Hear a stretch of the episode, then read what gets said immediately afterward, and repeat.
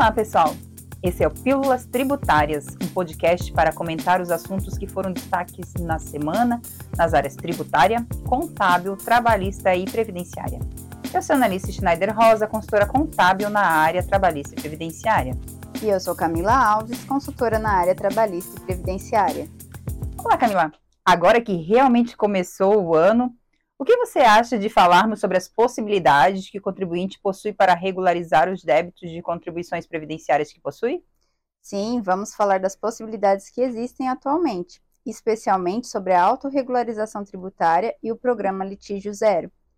Isso, então, a medida provisória número 1160 de 2023, ela trouxe a possibilidade, prestem atenção, até 30 de abril de 2023, do sujeito passivo confessar e ainda, concomitantemente, efetuar o pagamento integral dos tributos devidos, após o início, é claro, de procedimento fiscal, mas antes da constituição do crédito tributário.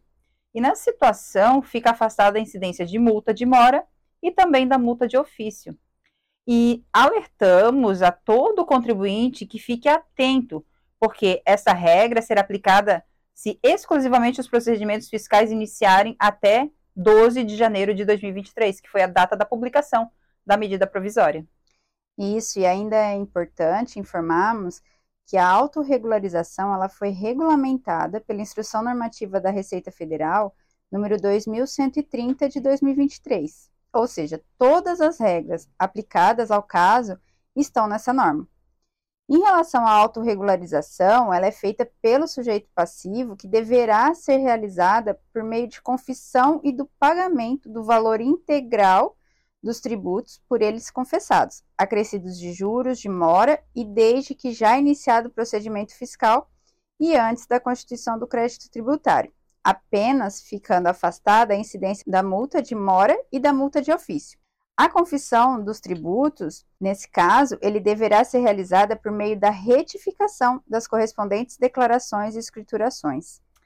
Sabe, Camila, um detalhe importante é que não poderão ser objeto de autorregularização os débitos apurados na forma do regime especial unificado de arrecadação de tributos e contribuições devidas pelas microempresas e também empresas de pequeno porte, que é o Simples Nacional instituído pela Lei Complementar 123 de 2006.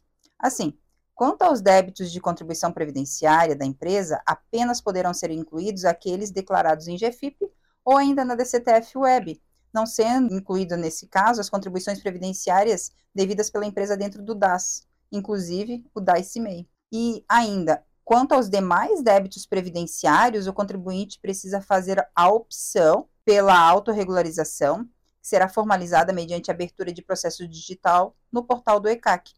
Camila, quais os passos que o contribuinte precisa seguir para fazer a autorregularização? Então, o processo digital deverá inicialmente ser instruído com um formulário chamado Comunicado da Opção pela Autorregularização, que está constante no anexo único da Instrução Normativa 2130 de 2023. Assim, o sujeito passivo deverá abrir um processo digital para cada procedimento fiscal referente aos débitos que se pretenda regularizar. Após a abertura desse processo digital, deverá ser retificada e transmitida, conforme o tributo objeto da confissão de débito, a DCTF Web ou a GFIP, conforme o período a que se refere o débito dessa contribuição previdenciária. O pagamento desses débitos confessados, incluídos os juros de moras calculados até a data do pagamento, deverá ser feito por meio de DARF no respectivo Código de Receita do tributo, com auxílio do SICALC, lá na opção Pagamento da Medida Provisória número 1160 de 2023, ou através da Guia de Previdência Social GPS, conforme for o caso.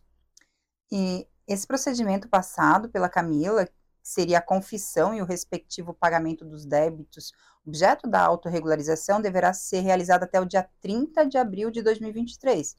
E antes, é claro, da ciência de auto de infração ou da notificação de lançamento, o que ocorrer primeiro. E os contribuintes que demorarem para abrir os processos digitais, fazendo apenas ali nos dias 29 ou até 30 de abril de 2023, para estes as retificações das declarações e das escriturações, elas podem ser realizadas até o dia 2 de maio de 2023. Contudo, os pagamentos, eles poderão ser efetuados no máximo até o primeiro dia útil subsequente ao dia 30 de abril de 2023. Então, é bom que se atentem para não perderem esses prazos e não fazer confusão ali do dia 2 com o dia 30. Dito isso, concluímos que a opção a, ao programa de autorregularização será finalizada com a juntada do respectivo processo digital dos pagamentos confessados. Alertamos que a Receita Federal ela poderá solicitar posteriormente esclarecimentos e ainda documentos adicionais ao longo dessa análise né, da opção.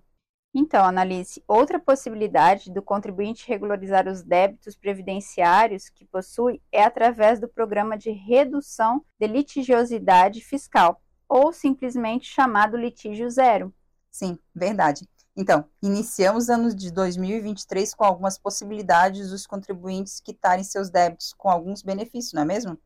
Pois é, isso mesmo. O programa Litígio Zero é uma medida excepcional de regularização tributária que prevê a possibilidade de renegociação de dívidas por meio de transação tributária para os débitos discutidos junto às delegacias da Receita Federal de Julgamento, DRJ, e ao Conselho Administrativo de Recursos Fiscais, o CARF, além daquele de pequeno valor no contencioso administrativo ou inscrito em dívida ativa da União. As regras relativas a esse programa constam na portaria conjunta da da Procuradoria-Geral da Fazenda e da Receita Federal, número 1 de 2023, que prevê que o período de adesão à renegociação dessas dívidas por meio dessa transação tributária vai até 31 de março de 2023. Então, o contribuinte que pretende aderir a essa transação deverá realizar a abertura do processo digital também lá no portal do ECAC e será instruído com o requerimento de adesão e demais documentos dispostos na portaria conjunta do PGFN Receita Federal número 1 de 2023, tais como prova de recolhimento da prestação inicial e, sendo o caso, ainda certificação expedida por profissional contábil com registro regular no Conselho Regional de Contabilidade acerca da exigência e regularidade escritural de créditos decorrente de prejuízo fiscal e base de cálculo negativa da contribuição social sobre o lucro líquido, apurado e declarado à Receita Federal do Brasil bem como da disponibilidade desses créditos na forma de formulário próprio disponível no ECAC. E o processo digital, ele deve ser aberto selecionando-se a opção transação tributária no campo ali da área de concentração de serviços e a seguir mediante seleção do serviço transação por adesão no programa de redução de litigiosidade fiscal, que é o PRLF, e o requerimento de adesão apresentado validamente suspende a tramitação dos processos administrativos fiscais referentes aos débitos incluídos na transação, enquanto o requerimento estiver sob análise.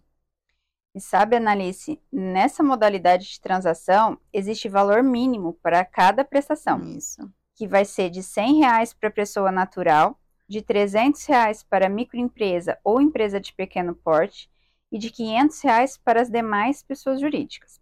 Assim, o número de prestação deverá se ajustar ao valor do débito incluído na transação. E o valor de cada prestação, inclusive da parcela mínima, ela vai ser acrescida de juros equivalentes à taxa Selic, que é acumulada mensalmente, calculadas a partir do mês subsequente ao da consolidação até o mês anterior ao do pagamento, e de mais 1% relativamente ao mês em que o pagamento estiver sendo efetuado. Sim, Camila.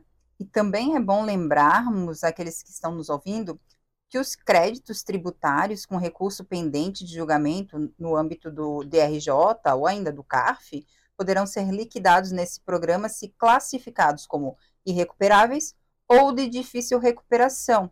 Nesse caso, com redução de até 100% do valor dos juros e das multas, observando o limite de até 65% do valor total de cada crédito, objeto da negociação.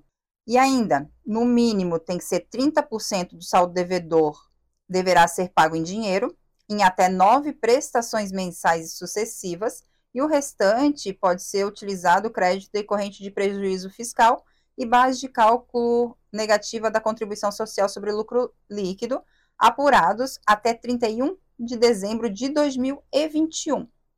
E se caso se classifiquem como alta ou média perspectiva de recuperação, a transação será mediante pagamento de no mínimo 48% do valor consolidado dos créditos transacionados, sendo em nove prestações mensais e sucessivas, e o restante também pode ser utilizado salvo do devedor da contribuição social, ali decorrente de prejuízo fiscal e base de cálculo negativa.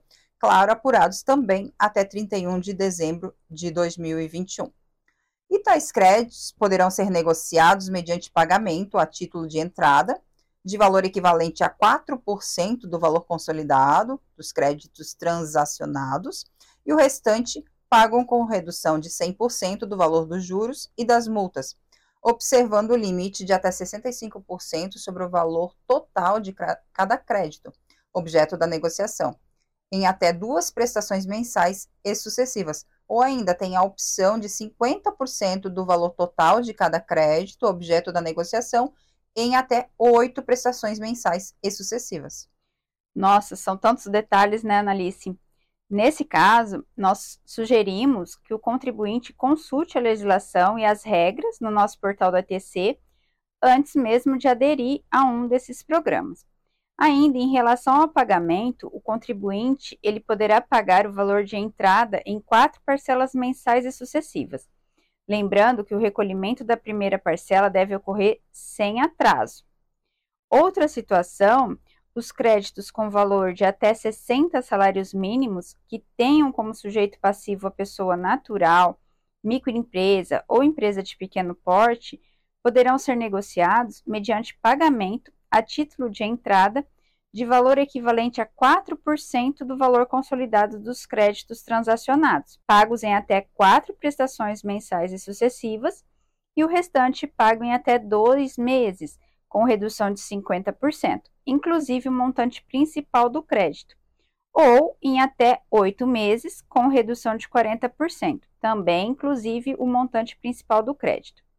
Essa regra se aplica também aos créditos inscritos na dívida ativa da União, quando tiver há mais de um ano, onde a adesão será por meio do Regularize na Procuradoria-Geral da Fazenda Nacional.